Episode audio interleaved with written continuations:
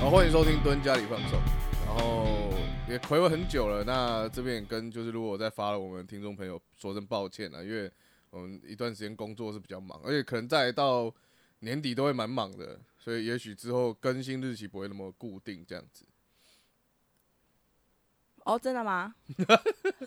呃，为什么要 delay？你反应对为什么会 delay 一 下？我想说，我代表那个就是听众讲一下话。 听众讲，。对，然后发现其实没有很多听 众对为为数稀少的听众，对就，比日本压缩机还要稀少的听众，哦，真的哎，真的欸。OK OK，我我我大也家大家听得懂这个笑话吗？还还有已还经 OK 啊，哈这，已经过时了吗？这没有过时吗？ 好，OK OK，那我们可以跟大家讲一下，日本压缩机真的非常 稀少。这个就是怎样，就是已已经把过时的东西还再度拿出来再编一次，对，再跟大家再做一对下。，再做一下。好了，那我们今天要讲什么？我们今天算是比较特别的一集啊，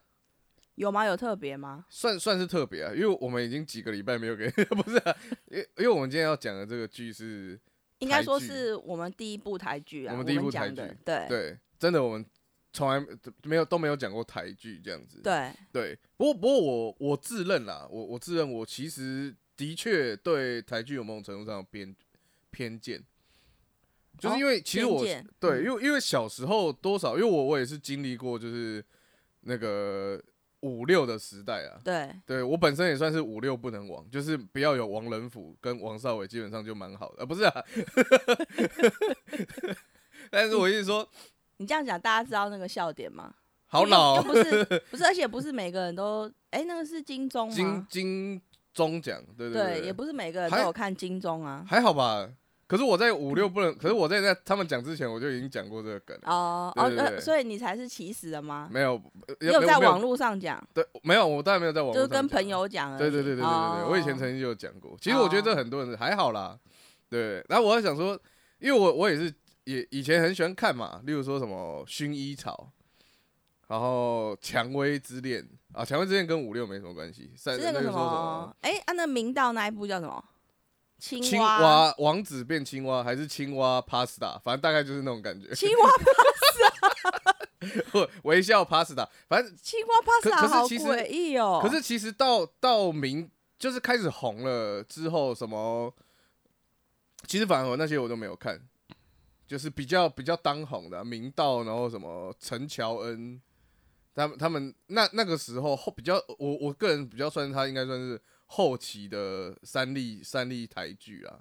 就三立有你就没，看了对我比较我就算没看了，哦。对，然后可能像另外一个系列，好像是八大嘛，还是台视，他们就会有比较多是杨丞琳嘛，对然后对，那个什么小小美郑郑由美不是、啊，他叫什么名字我忘了，反正大概大郑概元畅。郑元畅，对对对，就反正大概就是那一那一群人也有，后来也有一个时代，其实小时候是蛮爱看，嗯嗯，可是后后来就会觉得，呃，我我觉得我开始开始对戏剧有兴趣，然后开始去就是也不是说研究，就是开始会去了解嗯的时候，我就觉得，呃，就像我们以前常讲的，我觉得台词普遍偏尴尬，哦，就是会为了呃台词而为了推动剧情而讲这个台词这样子。就是像我，我也是会觉得我在看台剧的时候，我会觉得，呃，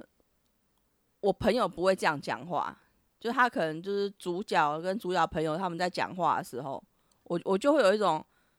我我们我我们讲话不会这样子，对，就是你会觉得那个台词很生硬嘛。可是我有听过，就是我以前的日文老师啊，他有说，嗯、就是你用日剧去学日文，当然没有问题，很好，因为你有兴趣去学。可是他他也有说过，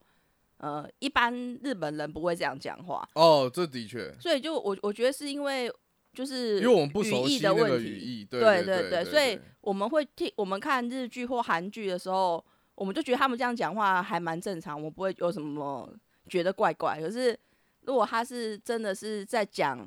就是就是我们的语言的时候，我们就会觉得有一点生硬，或或许是有这有可能有我这个我觉得原因蛮有可能，其实对对对而且因为我我觉得早早期啦，我觉得早期台湾的剧本会比较，当然我不是专业，只是说我自己会觉得呃，会比较强调文学文学性，就是会会把台词里面会比较强调文学性，例如说讲出一些比较京剧名言或什么东西之类的。那我觉得是到后来比较后来的阶段才开始比较多会把，我觉得大概是从《海角七号》，也许《海角七七号》之前就我自己个人感受是，《海角七号》之后就比较会有呃，我们像我们讲就是比较常常听到的语言，呃，怎么讲讲法嘛，就是它会有很像你跟朋友之间，或是你跟一般人之间对话的那一种节奏，然后也比较开始会把一些所谓国骂加进去在这个电影里面。对，或者是说，就是因为其实应该当然不是说所有的台湾人的，就是他他们的讲话的方式都是一样的嘛，嗯哼但是哼多数应该就是呃，可能你的阿公阿妈会台语，然后那个你的爸爸妈妈对阿公阿妈讲话是讲台语，但是对你是讲国语。所以家里就会很混杂，会你跟阿你跟阿公阿妈又会讲国语啊，阿公阿妈在跟你讲台语，对对就对大对部分啊，就是不是所有的人嘛，是大，但是应该多数人都是这样，所以你的你的语言里面会夹杂很多台语里面加国语，国语里面加台语这样子。那那个我就想讲我们今天要讲的这个《熟女》啊，《对熟女养成记》对，哎、我我们你刚还还没没有讲，介绍，没关系，哦嘿，就是我觉得他之他的台词，我就觉得写的很好。对对，就是你你就不会有一种就是嗯，我爸爸妈妈好像不会讲这样讲话，我阿公阿妈好像不会这样讲话这样子。其实我觉得这也可以，当然我们就没有那么深入，只是我觉得这个东西它比较算是呃台湾一直以来的影影影剧文化。比较就是应该说，一直以来的文化会对于语言上，例如说，哎、不不要使用台语，不要使用所谓的方言，例如说客家语，在早期的时候，对会尽量是，哎、大家会觉得国语比较高尚之类的嘛。对对，那只是说，哎、现在我们慢慢的在呃传统价值的的那叫什么更新之下嘛，就是我我们慢慢的变成说，哎、我们开始也注意在地方言，然后我们可能开始像例如说客家会推出客语剧嘛，对然后也会像最近的斯卡罗，他就是非常强调，就是每一个语言里面，每个人他在这个角色里面，他应该会说出怎么样的语言。那这个东西他们都会特别讲究。其实我觉得这个都是呃一个很好的很好的开始。嗯对，我觉得这个东西对戏剧会有很大的影响，因为就像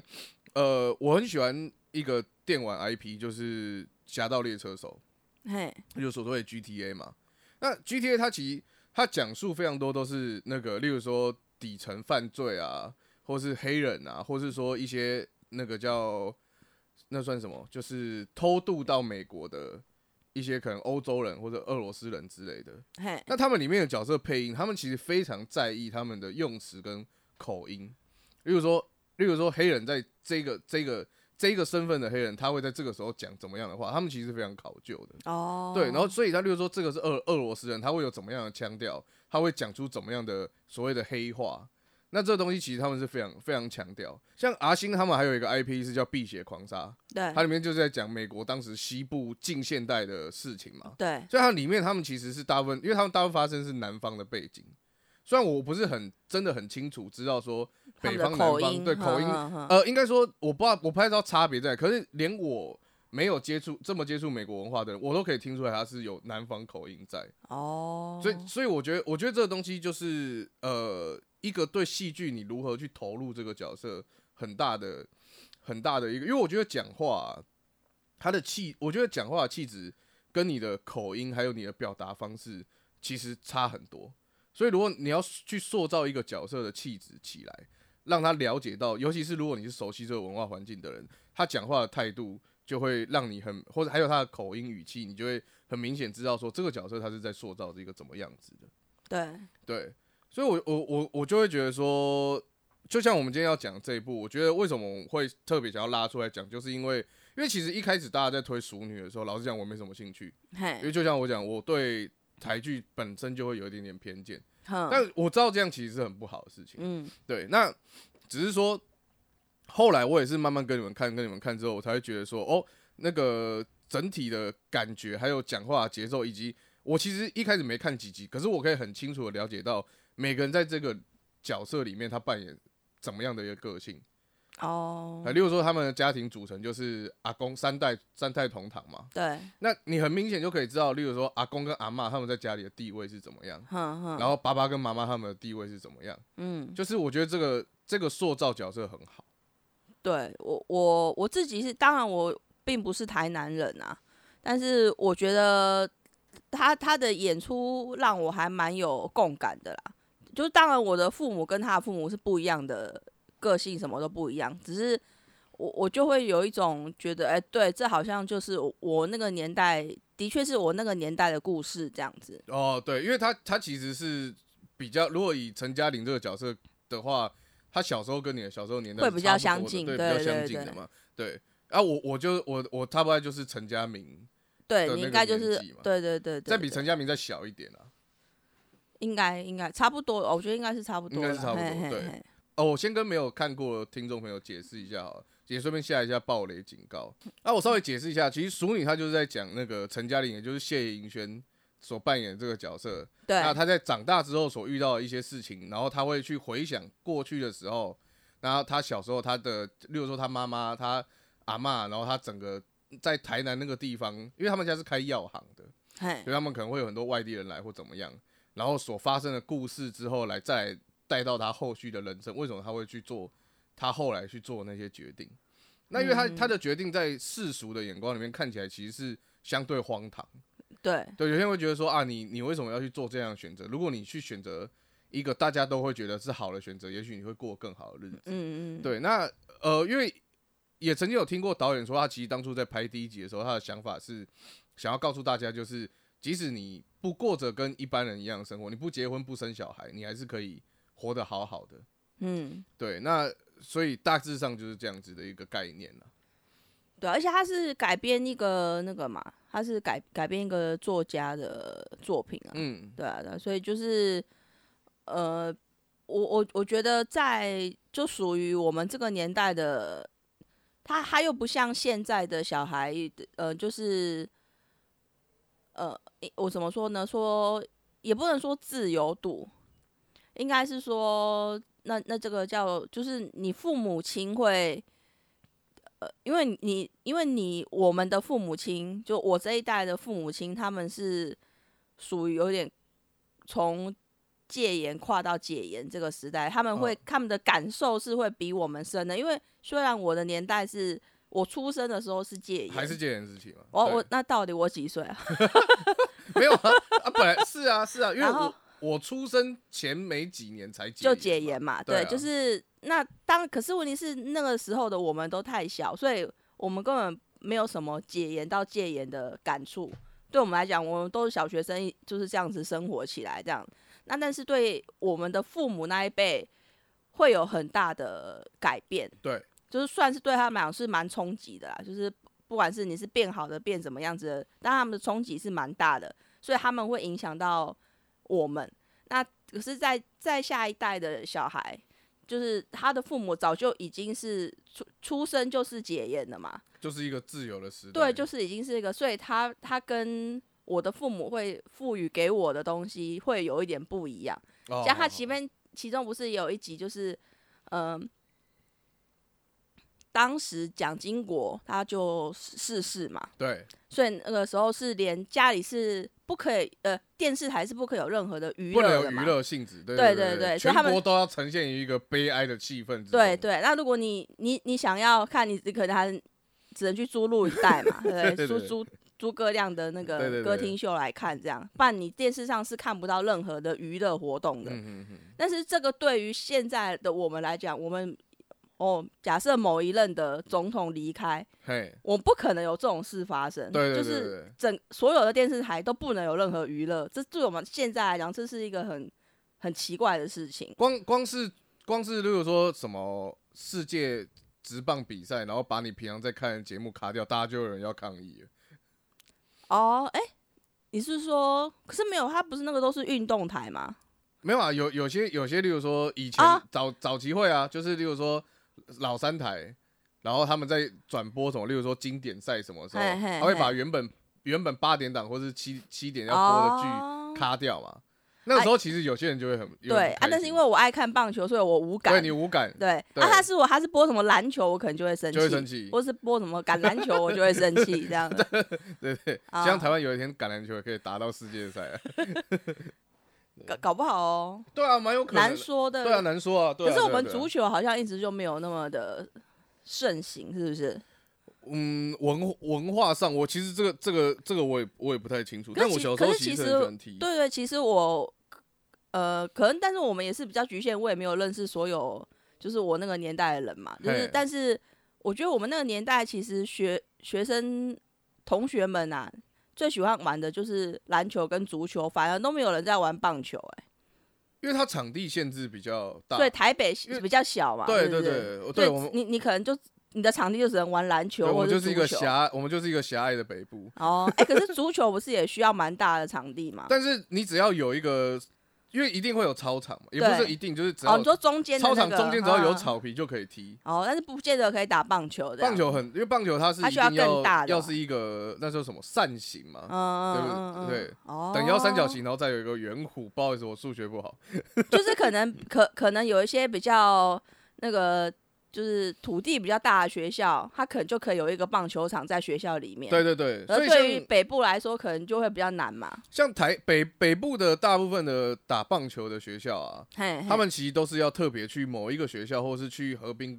河滨公园有那个棒球场哦，地，或者体育场，对对对嗯对，他们就是好只能好他们只能去那边集训，所以其实蛮辛苦的。哦对对对，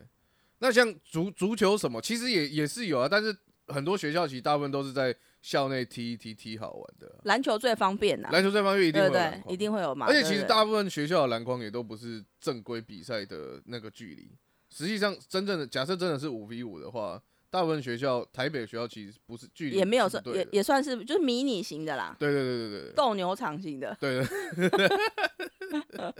而且你还记得吗？就是以以前我的学校的啦的那个篮球框啊，基本上我跟你重复两个学 校，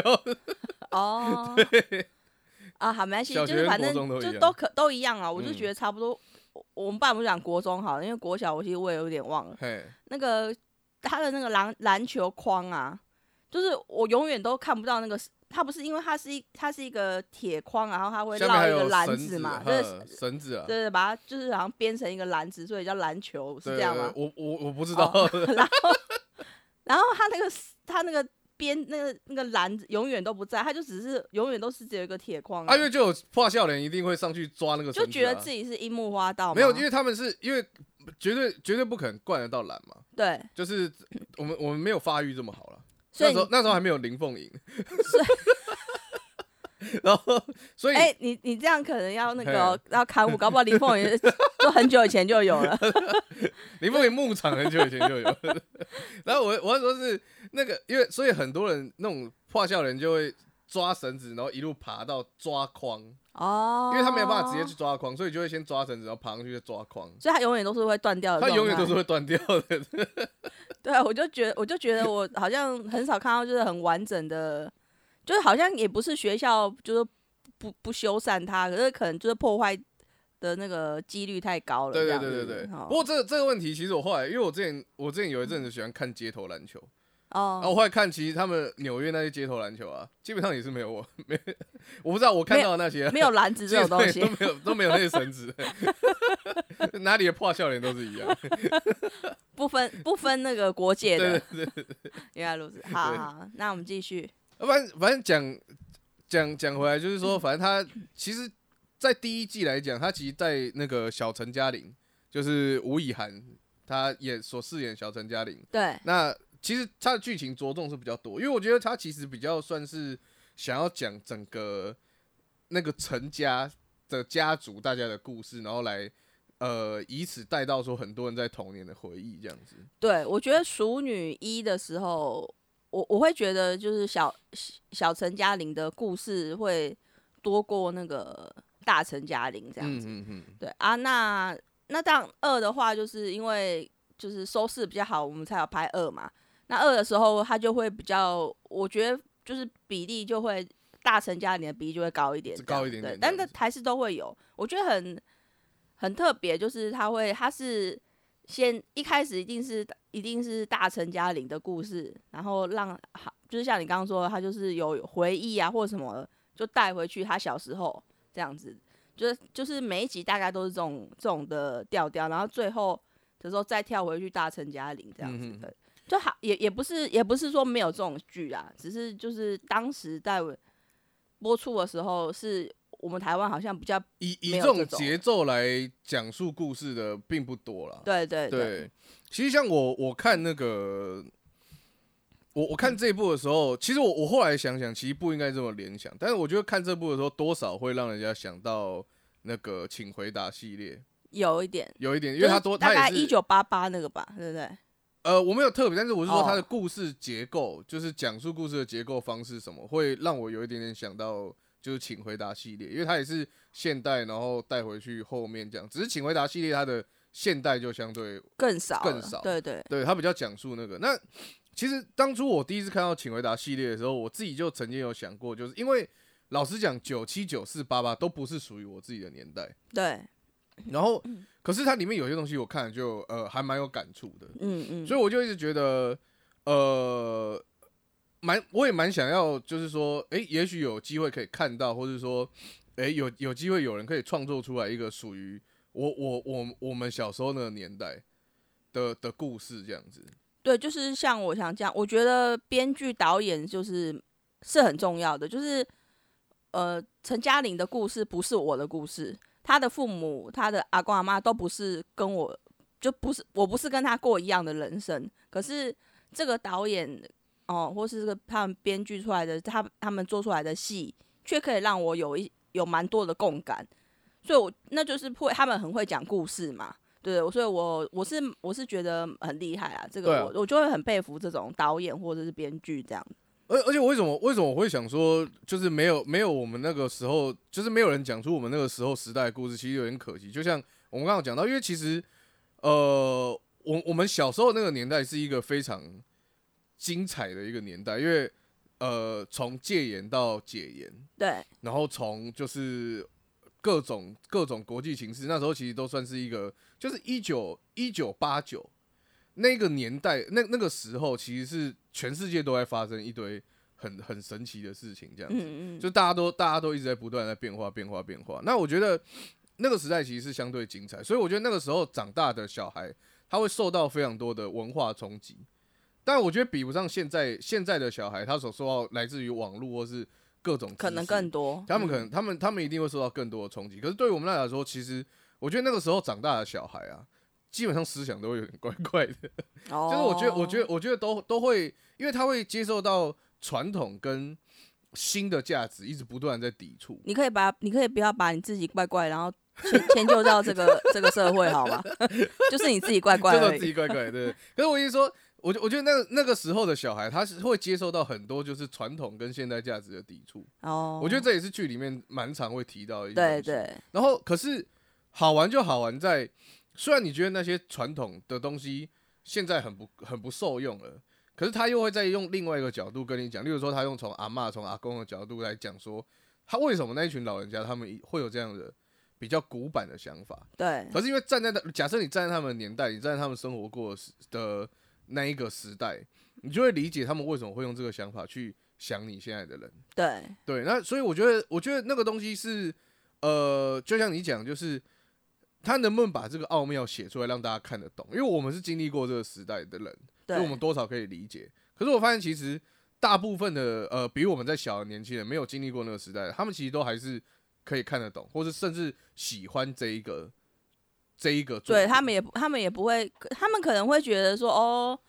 好，好像也有一点这种感觉哦，可能似可懂可能非懂这样子，可能不是阿嬷，可能是阿 昼。哦，我阿嬷，我阿昼可能也是这种感觉哦，对这样对对大概对是对会有这种的对想法的。对，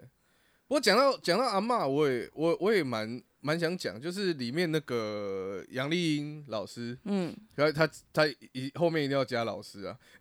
其哎，那我我先我我快速的先讲一下，嗯哼就是我真的非常佩服，就是就是四位演员。但当然，那个因为演阿公的那个，他没有演到现现在啊啦。好好好，对，因为他们因为因为除了因为陈嘉玲她是他只要有一个童星跟谢盈萱嘛，呃，嗯不好意思啊，我们不能说童吴以涵这个演员，然后就是他们他们可以各各扮演自己的年代的角色，可是相对于就是他的父母亲，他的阿公阿妈，就是于子玉跟陈竹生演的父母亲，对，然后阿公阿妈是杨丽英跟夏静静婷，婷对，那因为阿公是比较早离开，所以阿公没有也没有演到下一代这样子，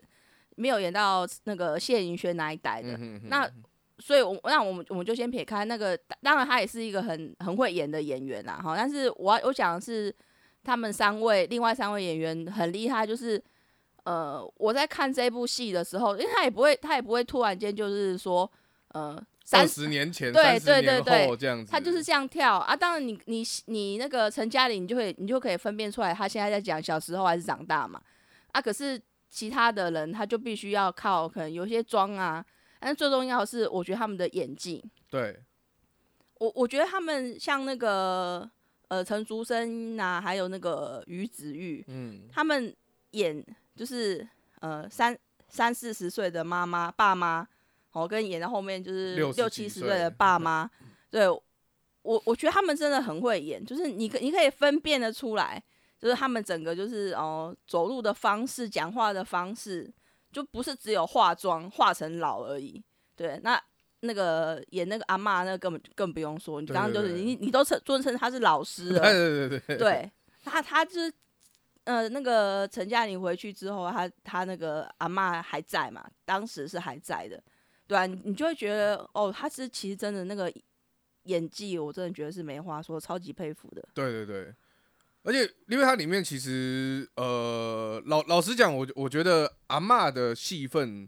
我个人觉得其实算蛮多的。对对，那阿嬷的个性她其实相对是一个符合那时代女性的一个个性。对，对，然后因为我我我自己老实讲，我自己一直有一个也不算遗憾，就是觉得有点可惜的地方，就是我没有办法跟呃我的嗯呃怎么讲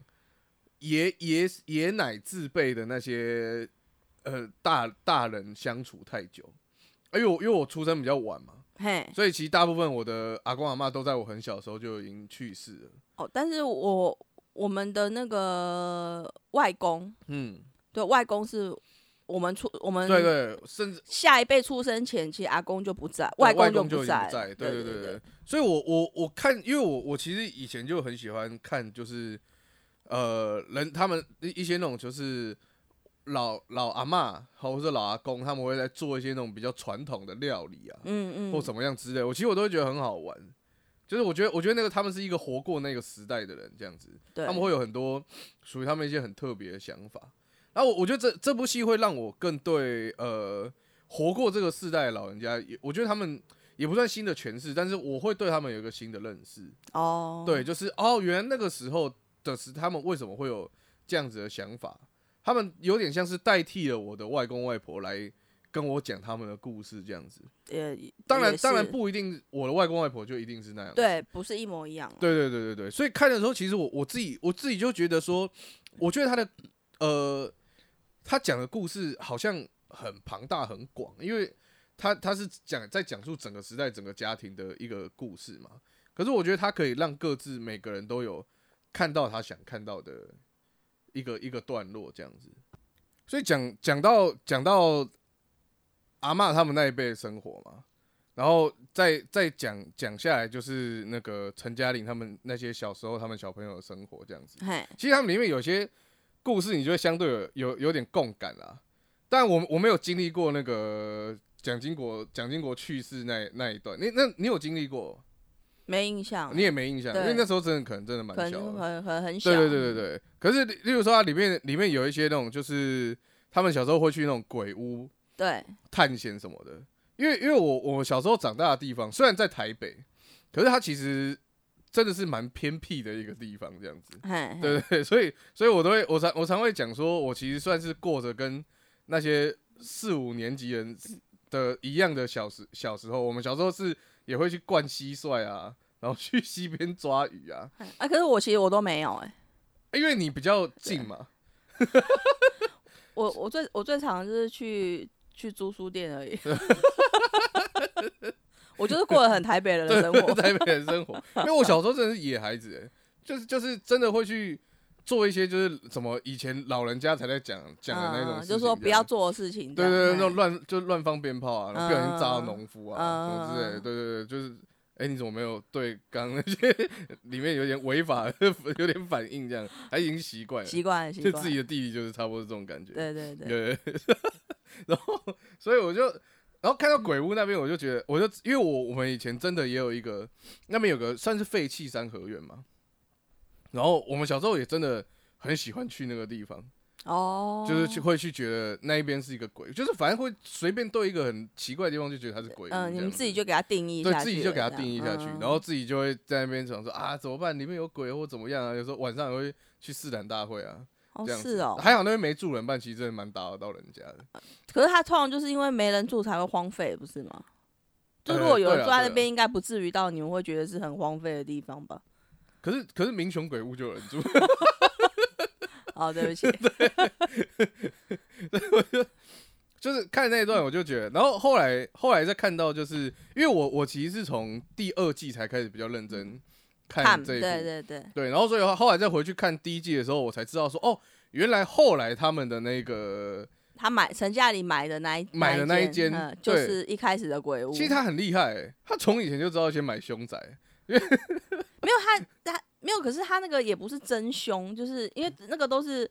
哦，你跟他大家跟你讲这件事，说这边有鬼屋的时候，他们就开始讲他很多的故事。对对对对对对可是那对个到底是不是真的故事，没有人知道，没有人知道啊这都是以讹传以讹讹嘛，对对对不对？那对他呢，他其实你严格定义他也不见得是凶宅，对对，因为因为他们是一开始他们是有说，哦，是就小朋友在那边传说，哦，有一个女的，就是她什么就是。呃，什么喜欢的人附嘿她嘿嘿嗯啊，所以她至少在里面什么穿着穿红红衣服上吊死自掉杀，对对对对对对。可是这到底是不是事实，没有人知道啊。对对对对对对。就就是反正基本上都是那个哎，我记得后都是面，圣主如害我 们，我我记得后面爸爸好像也有解释嘛，有他有对讲，对对他就说那边是什么的，他就讲一些只们是家他的们就过去是这样就子而是已。全家都搬出国了，所以嘿他就一直荒废在那边这样对而对已对嘛，对对对对。好好，然后你继续，啊，所以我我是说我最后看到那一段的时候，其实我就是说，哎呦，这个这个编剧或者有这个想法，我觉得他很浪漫。就就是我不我不知道，就是可能因为你小时候都只会去租书店，所以对所以你可能长大买房子就会把租书店买下来。有有可 能，但是我我自己就会觉得，把小时候常去的鬼屋，而且你还是青梅竹马，就是而且后来后来在一起的人也是小时候一起去鬼屋的那个人，嗯，然后你一起把这个房子买下来，那种感觉，其实我个人觉得这一段蛮浪漫，我自己蛮喜欢的。我是自己给他，但是那那个不是不见得是导演的想法啦，只是我自己的想法，我就觉得他有点有点想要，因为一的话其实他是开放式结局啦，他嗯哼就是陈嘉玲，她是当当然她是有有喜欢的人，但是她并没有什么，并没有去下说从此过幸福快乐的日子这件哎事情嘛，对对对不对对？然后所以我觉得她有一点就是想要把鬼屋跟陈嘉玲好像是一个大龄剩女的那种画在一起。对，就是我们我们总是看她的外表看起来好像这间是鬼屋，可是它如果重新去装潢、你整理、整修好的话，它就是一个很漂亮的房子嘛。就是不要去以世俗的观点去看待它。然后就是陈陈嘉玲也是嘛，就是她不见得她呃，就是到现在都还没有结婚，哈，就好像这这个人生就没了嘛，就是对好，好像你如果去换个观点去看他，也他也是一个不同的人生这样子。对对对对啦因为鬼屋跟陈嘉玲一样，都会给人家一个会害怕的一个形象嘛。对他就说陈嘉玲恰北北嘛，对哎对对对，但实际上你进去之后，你好好就是好好的看它，其实就是一个很普通的房子嘛，嗯对没什么太大的对问题。对对，对对对，好，OK，好，那谢谢大家收听，然后我是六呃我是 Marky， ，OK，拜拜。拜拜。